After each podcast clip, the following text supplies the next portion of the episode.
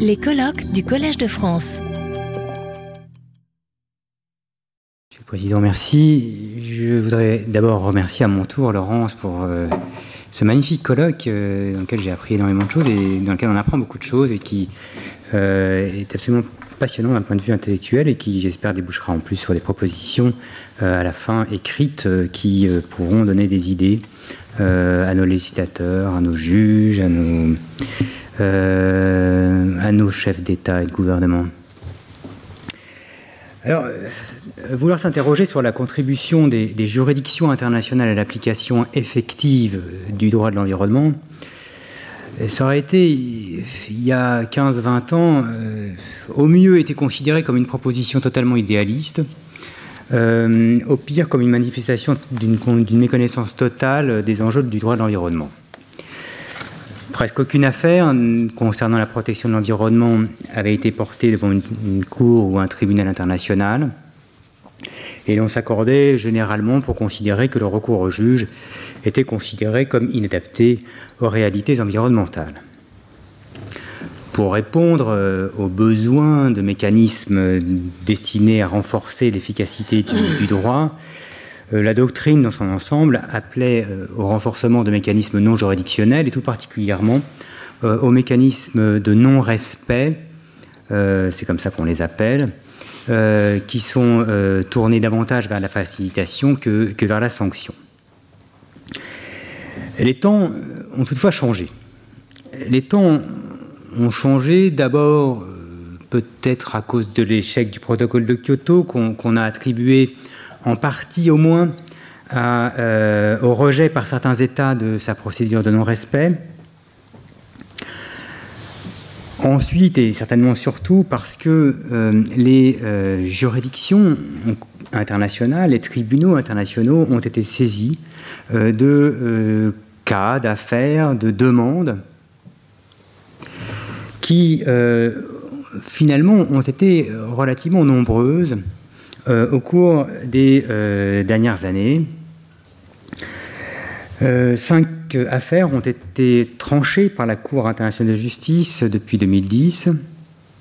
Plusieurs affaires ont été soumises à l'arbitrage, elles sont mentionnées sur mon, diapo.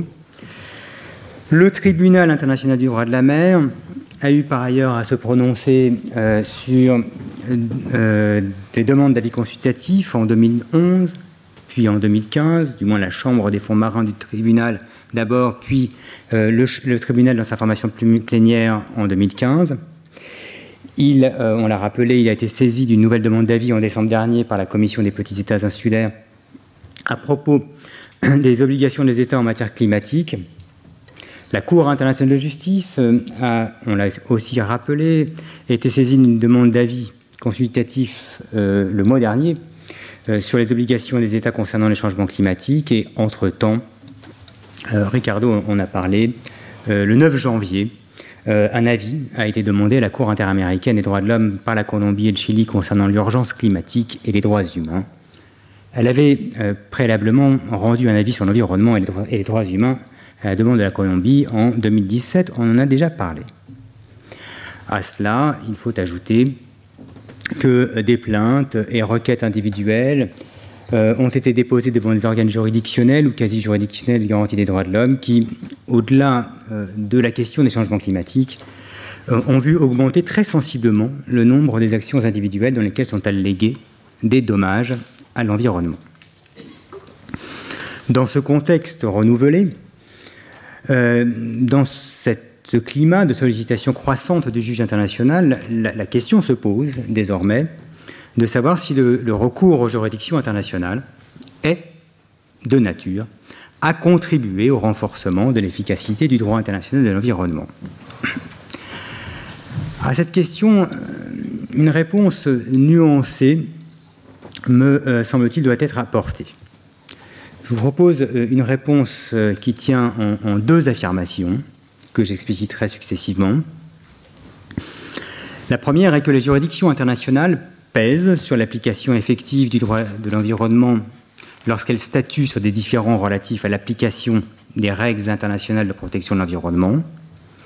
mais que cette contribution du juge international, sans être négligeable, demeure limitée.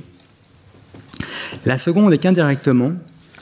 du fait d'un dialogue des juges et du ruissellement des solutions jurisprudentielles jusqu'au juge national, la contribution des juridictions internationales est significative et est appelée, je crois, à s'amplifier. D'abord, c'est ma première affirmation, le juge est à l'évidence gardien de l'application euh, effective du droit lorsque, saisi par la voie contentieuse, il est appelé à se prononcer sur le respect par un État des obligations. Quoiqu'il n'existe pas en droit international de, voie d'exécution forcée, comme il en existe en droit interne, l'autorité de droit, comme de fait euh, de ces jugements, euh, favorise très certainement la réalisation d'obligations que le juge a considérés comme, ayant été méconnus. On ne peut pourtant pas voir dans les procédures contentieuses internationales un remède évident à, cette faible efficacité endémique du droit international de l'environnement, pour la raison que la sollicitation du juge, du juge international et au contentieux, quoi qu'elle soit plus fréquente, euh, se heurte à des obstacles qui empêchent euh, d'en voir un véritable remède. Ceci est particulièrement vrai pour le contentieux interétatique.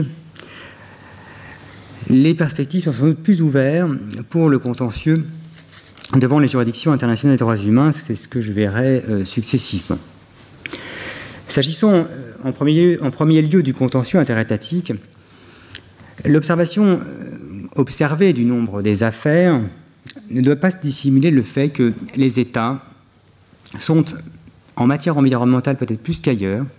sinon réticents du moins d'une extrême prudence quand il s'agit de recourir à un juge ou à un arbitre. En ce domaine, il est très rare qu'ils consentent euh, au règlement juridictionnel de leur règlement par traité. Dans la longue liste, dans la très longue liste, Sandrine euh, l'a rappelé ce matin, des, conventions multilatérales euh, de protection de l'environnement, tant universelles que régionales, on peut tout au plus trouver trois quatre traités qui euh, comportent une véritable clause compromissoire. Les autres renvoient à, une décision ultérieure des parties ou à des mécanismes non juridictionnels. Euh, les États n'agissent pas non plus, pas, davantage sur le fondement de l'article 36, paragraphe 2 de la Cour, du statut de la Cour de justice, qui leur permet de conférer une juridiction obligatoire à la Cour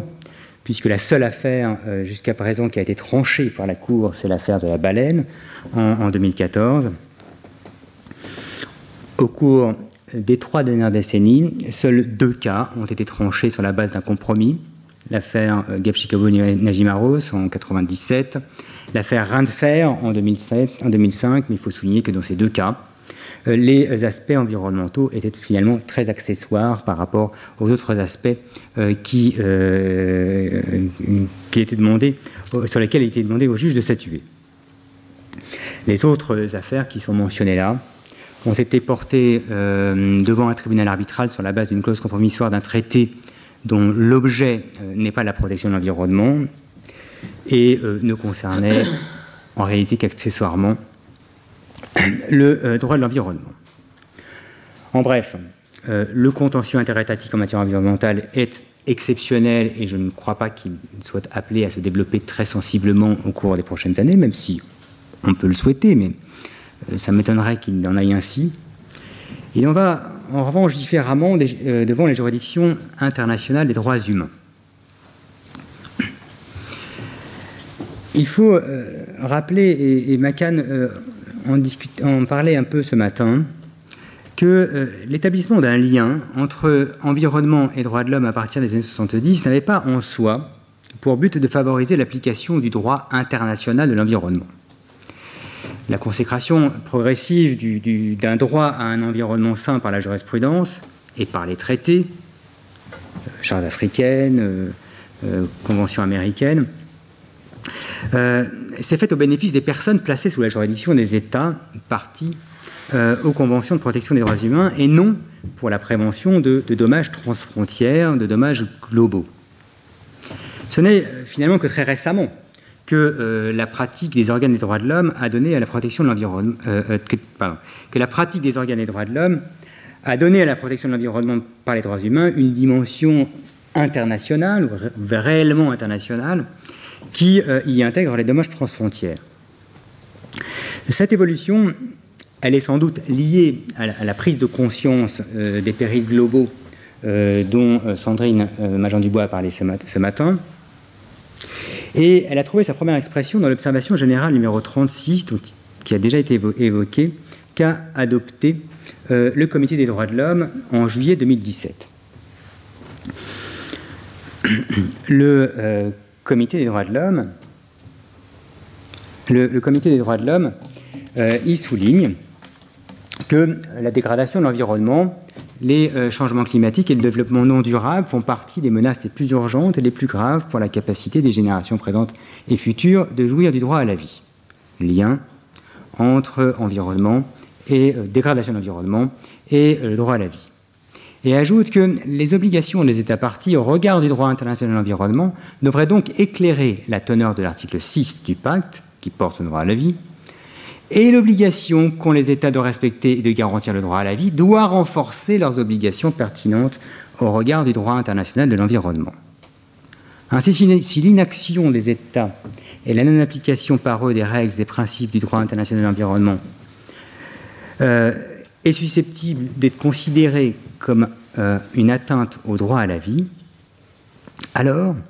la non-application, la non-réalisation des obligations internationales des États en matière environnementale est susceptible d'engager leur responsabilité pour violation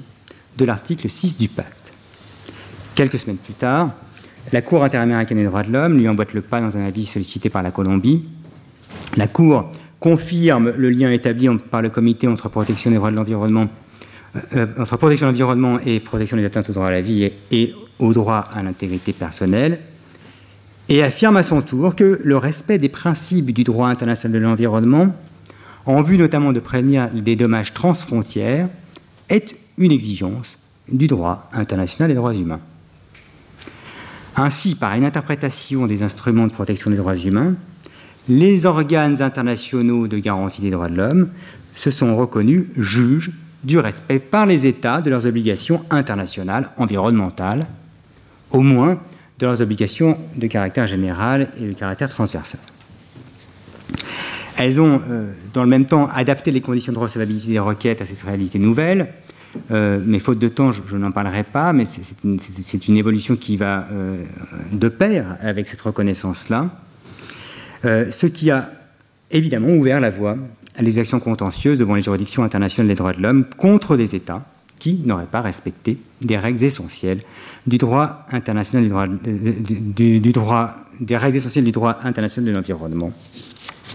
C'est une évolution euh, déjà, euh, déjà réelle, euh, puisque différentes affaires ont été portées devant les juridictions internationales, tout particulièrement devant la Cour européenne des droits de l'homme, qui consiste, in fine, à contester le non-respect par les États de leurs obligations au titre de l'accord de Paris. Surtout, cette évolution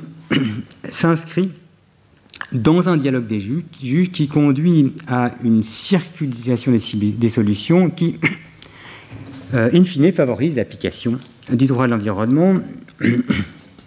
C'est euh, ma deuxième affirmation. Pour apprécier la contribution des juridictions internationales à l'application effective du droit de l'environnement, il faut, me semble-t-il, dépasser une approche purement casuistique, parce que la contribution du juge international ne résulte pas d'abord du constat par le juge de la violation par un État de ses obligations dans une espèce donnée, mais s'inscrit dans un ensemble jurisprudentiel complexe dans lequel le juge international donne du poids aux règles existantes et développe, et développe du fait d'un phénomène de fertilisation croisée, des règles nouvelles qui direct portent ou qui pèsent directement sur la euh, mise en œuvre du droit de l'environnement, du droit international de l'environnement. Ces règles sont ensuite, par un second phénomène de ruissellement, fertilisation croisée, ruissellement, appliquée dans un second temps par d'autres juges, et tout particulièrement par le juge national qui dispose des moyens matériels de leur donner effet. Le phénomène de fertilisation croisée trouve une manifestation particulièrement évidente avec la diffusion du devoir de diligence due et du principe de prévention qui en découle. Qui en découle. Énoncé au principe 21 de la déclaration de Rio, de, la déclaration de Stockholm, au principe 2 de la déclaration de Rio. Pardon. Euh, euh, l'obligation pour les États de mettre en œuvre la diligence requise pour éviter que les activités qui menées sur, leur territoire ne portent préjudice à l'environnement d'autres États ou de zones ne relevant de la juridiction d'aucun État, a été reconnue comme une obligation coutumière en 2010 par la Cour internationale de justice dans, son arrêt sur l'affaire des usines de pâte à papier, dans lequel la Cour indique que le principe de prévention, en tant que règle coutumière, trouve son origine dans la diligence requise de l'État sur son territoire. Cette affirmation-là est rapidement reprise par la Chambre des fonds marins dans son avis consultatif de 2011, par le TIDN dans sa formation plénière dans euh, son avis consultatif sur la pêche INN euh, en 2015, par le tribunal arbitral constitué dans l'affaire de, la, mer de Chine méridionale en 2016.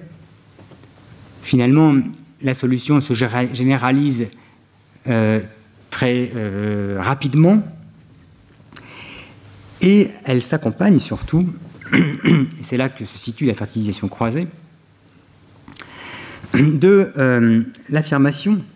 euh, d'obligations positives à la charge des États, d'obligations qui pèsent sur la manière dont les États appliquent le droit, sur la manière dont ils réalisent leurs obligations internationales. Dans l'affaire des usines de pâte à papier, la Cour euh, indiquait déjà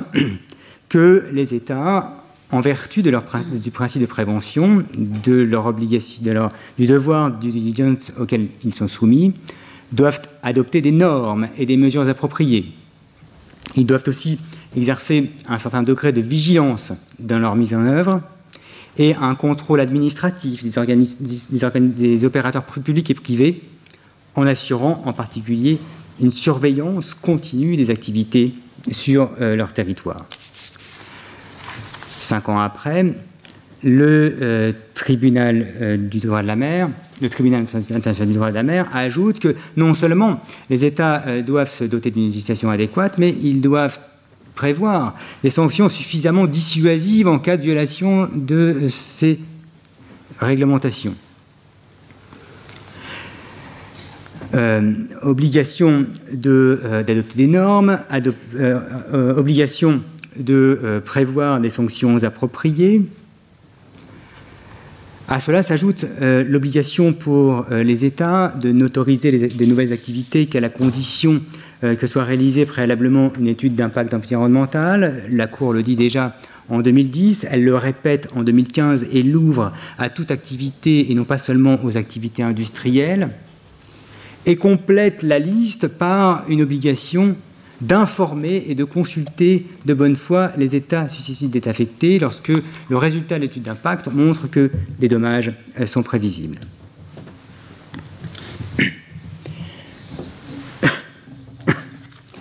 Ainsi, on se retrouve avec une série d'obligations, surveillance par l'État de, des activités placées sous son contrôle, obligation de légiférer, obligation de sanctionner, obligation euh, de mener une étude d'impact.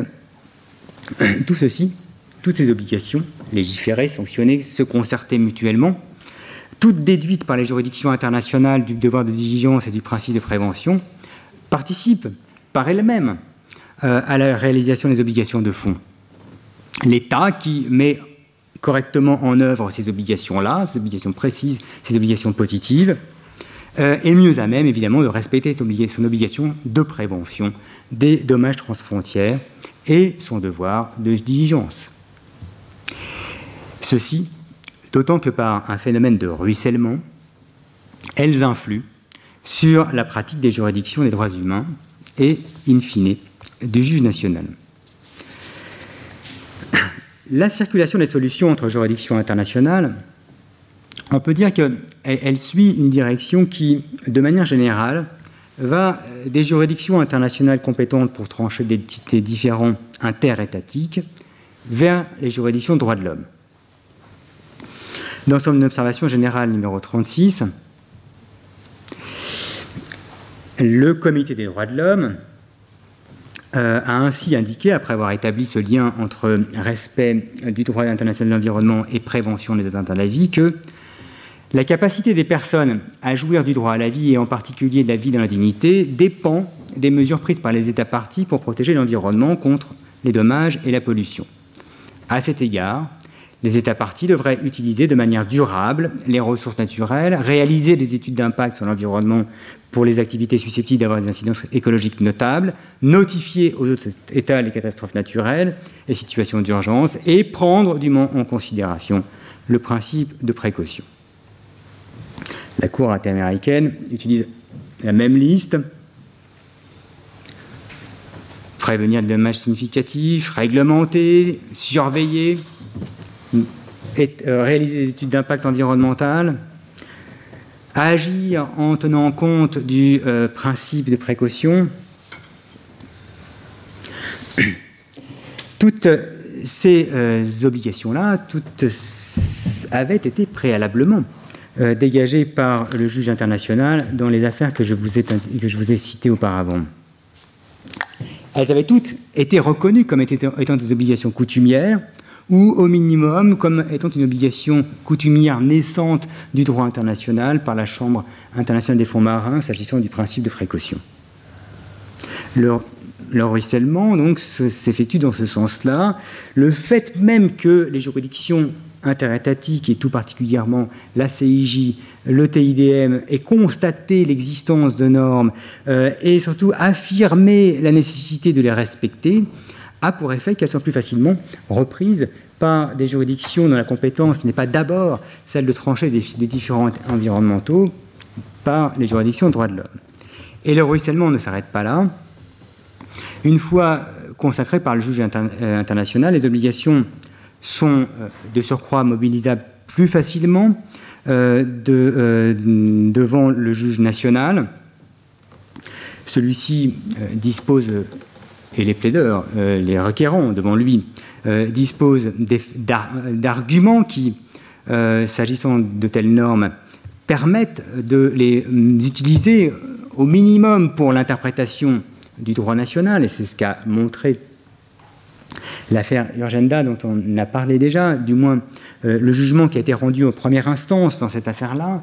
dans lequel euh, le tribunal d'arrondissement de la Haye a interprété le duty of care euh, du droit néerlandais à la lumière de règles qui ont été conçues pour les relations d'État à État et tout particulièrement à la lumière de l'obligation de due diligence, du devoir de prévention euh, qui s'impose dans les relations interétatiques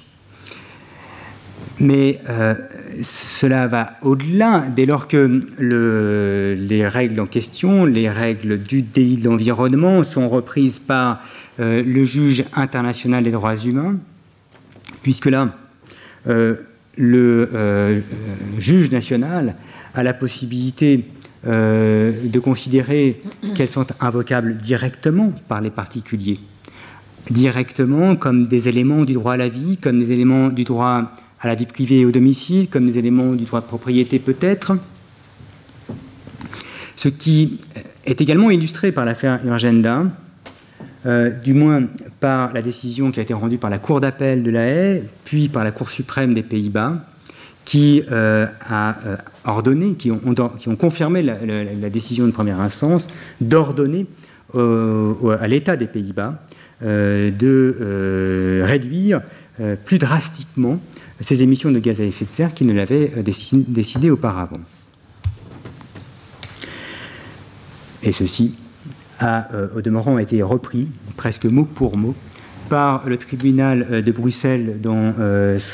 son jugement du 17 juin 2021 et qui a justifié la condamnation par lui de l'État belge et des régions wallonnes et flamandes qui n'avaient pas pris de mesures suffisantes pour réduire les émissions de gaz à effet de serre, alors que, euh, et qui en conséquence euh, euh, ont porté atteinte, ont méconnu leur obligation au titre de la Convention européenne des droits de l'homme et au titre de l'obligation de, l'article 8 de la Convention européenne des droits de l'homme du, droit au domicile, du droit à la vie privée et au domicile. Ainsi, et je terminerai là, je pourrais respecter. Euh, se déploie euh, une jurisprudence en trois temps. Les juridictions interétatiques précisent les normes inconventionnelles et consacrent l'existence de normes coutumières portant notamment sur la manière dont les États euh, mettent en œuvre leurs, obligations, leur obligation générale de diligence. Deuxième temps, ces normes se diffusent ensuite dans le droit international des droits humains. Et troisième temps, sont appliqués par le juge national qui les considère comme étant des faits directs puisque leur respect euh, est désormais un élément des droits humains. L'ensemble, évidemment, participe à améliorer sensiblement euh, l'effectivité du droit international de l'environnement, ou tout, tout, au moins de ses règles matricielles, de ses grands principes, le juge interne ayant, contrairement aux juridictions internationales, euh, à sa disposition des mécanismes de sanction et d'exécution de ses décisions. C'est euh, dans ce contexte que l'on doit apprécier euh, les demandes d'avis qui ont été présentées au cours des dernières semaines au TIDM, à la CIJ et à la Cour interaméricaine sur les obligations des États en matière climatique. En eux-mêmes, les avis qui seront rendus euh, ne liront pas les États, mais les précisions et clarifications qui pourront être apportées par ces trois tribunaux devraient amplement conditionner leur action future sous le regard euh, vigilant du juge des droits de l'homme et du juge interne.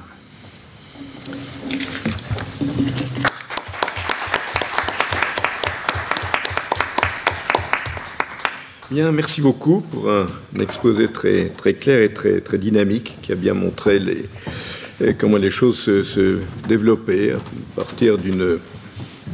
doute que le recours au juge international aurait été possible il y a quelques dizaines d'années, probablement, et que, mais il s'est finalement développé devant la Cour euh, internationale de justice de manière non négligeable, avec tout de même cet arrêt très important, enfin deux arrêts très importants, notamment les pâtes à papier et puis les, baleines. Euh, alors, effectivement, euh, ce qui est assez frappant, c'est le, nombre considérable de euh, d'accord dont a parlé ce matin Sandrine,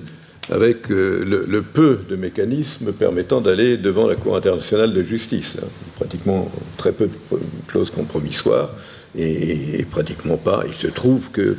par ailleurs, les, États en cause n'ont pas souscrit à la clause de juridiction obligatoire. Euh, et seulement deux compromis, mais enfin, ça encore deux compromis, on est dans le ratio à peu près habituel. Alors, vous dites d'ailleurs qu'il est douteux que ce contentieux se développe. Ça, en réalité, on n'en sait rien, parce que ça ne dépend pas de la Cour. La Cour, elle prend les affaires euh, qui se présentent devant elle. Elle n'a aucun, évidemment aucun pouvoir